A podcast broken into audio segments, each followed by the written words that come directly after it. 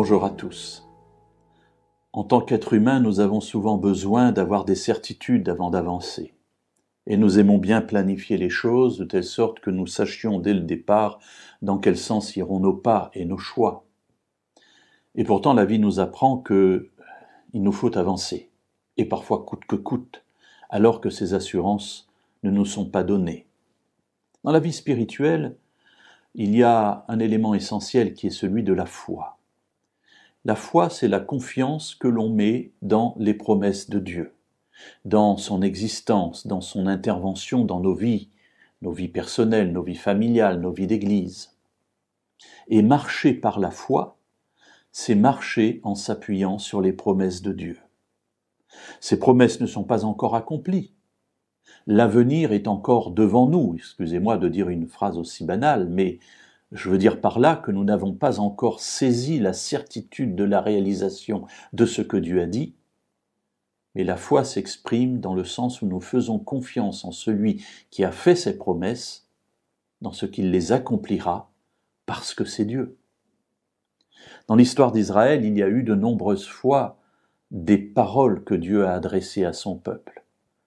Et alors que leur réalisation n'était pas encore arrivée, elle servait à enraciner le peuple d'Israël dans sa confiance en lui.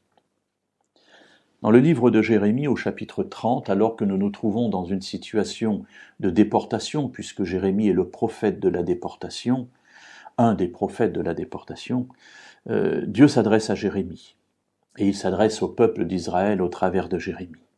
Chapitre 30, versets 1 à 3 parole qui fut adressée à Jérémie de la part de l'Éternel en ces mots.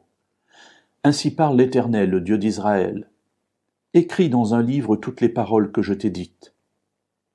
Voici que les jours viennent, oracle de l'Éternel, où je ferai revenir les captifs de mon peuple d'Israël et de Juda, dit l'Éternel. Je les ferai revenir dans le pays que j'ai donné à leur père, et ils en prendront possession. Alors, d'une manière générale, le retour d'Israël se passera environ 70 ans après sa déportation, c'est-à-dire qu'il y aura là l'occasion de se marier, d'avoir des enfants dans ce pays de déportation avant le retour. Mais la promesse est déjà donnée, et parce qu'elle est donnée, alors elle est un encouragement pour ceux qui croient en Dieu à avancer, sachant que Dieu répondra à leurs prières puisqu'il l'a promis. N'hésitons pas à nous approcher de Dieu n'hésitons pas à lui faire part de nos soucis. Il nous a promis son aide, sa présence, la présence de son esprit, et depuis toujours ce que Dieu a promis, il l'accomplit.